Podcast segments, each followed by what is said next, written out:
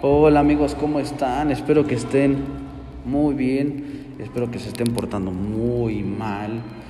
Y pues bueno, después de escuchar esa introducción de tres pesos que tenemos en esta producción, vamos a darle paso a un ensayo de Octavio Paz que me encanta, en lo personal me encanta, que se llama Máscaras Mexicanas. Espero les guste.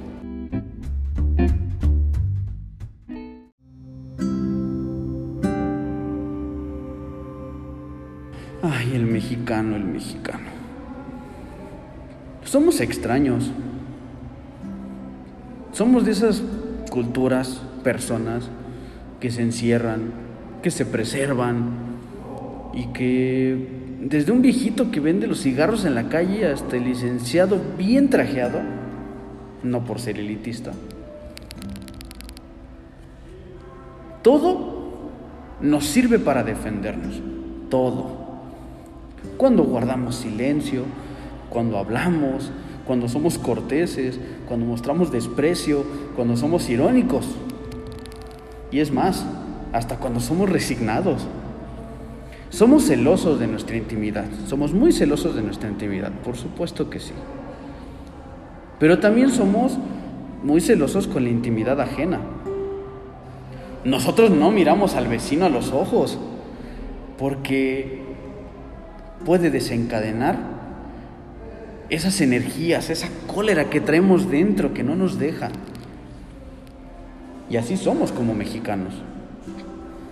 Siempre estamos lejos. Estamos lejos del mundo, de los demás. Pero ¿saben qué es lo peor, amigos, amigas que nos están escuchando? Lo peor es que estamos lejos de nosotros mismos. Estas defensas hacia el exterior eh, refleja nuestros ideales de la hombría.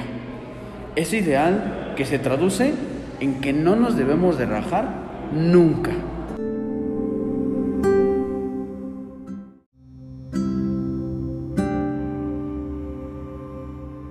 En México tenemos un tema bastante delicado.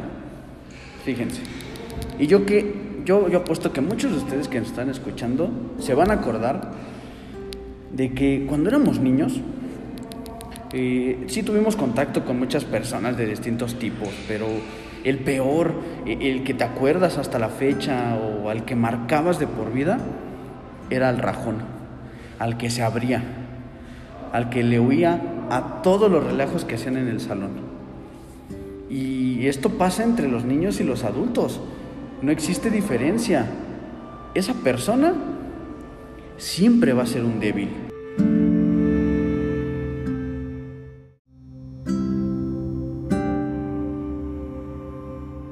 Y esta es una situación, amigos, que, que, se extiende hasta la etapa adulta, donde podemos ser humillados, podemos ser agachones, pero rajarnos jamás, ¿eh?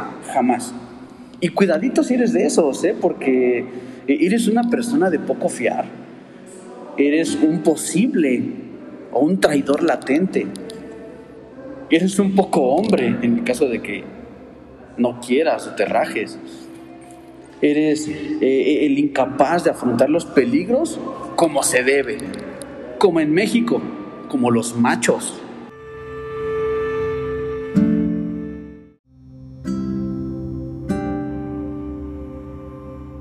Machos también conecta con una palabra que nos caracteriza mucho, el hermetismo. Y es, que es este mecanismo automático eh, que tenemos que cuando alguien es simpático con nosotros, nuestra, reserva, nuestra respuesta siempre suele ser muy reservada. ¿Por qué? Pues porque no confiamos. No sabemos si esa persona está simulando o de verdad vale la pena darle nuestro honor, nuestra confianza. Y peor aún, si nosotros lo detectamos como una persona peligrosa, emocionalmente. Por ello, eh, al contar este, al contarnos un, secreto, implica que nosotros nos abramos, que este hermetismo sea violentado, sea traspasado, se ha roto y estamos a merced de la otra persona. Y estar a los pies del otro, para un mexicano, suele ser muy deshonroso, por supuesto que sí.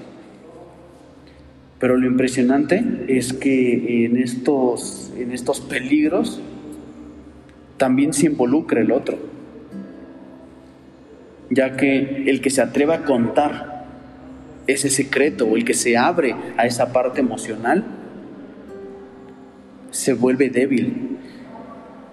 Pero también el otro que escucha y que se atrevió a escuchar este secreto o esta situación emocional tiene el peligro de que si habla se vuelve un rajón.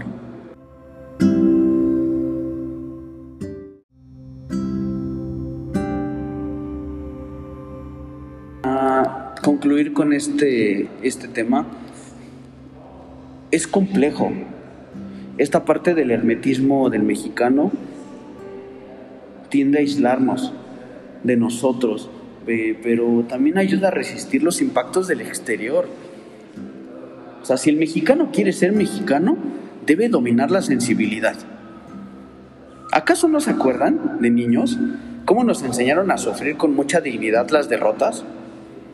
Y eso no ha significado una falta de grandeza en nosotros como, como personas, sino que hemos llegado a dominarlo. Y terminamos siendo resignados, por supuesto. Terminamos siendo pacientes o terminamos siendo sufridos. Pero al mexicano le gusta y le apasiona eso. Y más que afrontar la adversidad, es sentir la euforia de haber salido victorioso. Espero que les haya gustado. Cuídense mucho, síganos escuchando a través de este podcast. Les traeremos más literatura, les traeremos muchas temáticas, opiniones y en fin. Nos vemos. Cuídense mucho.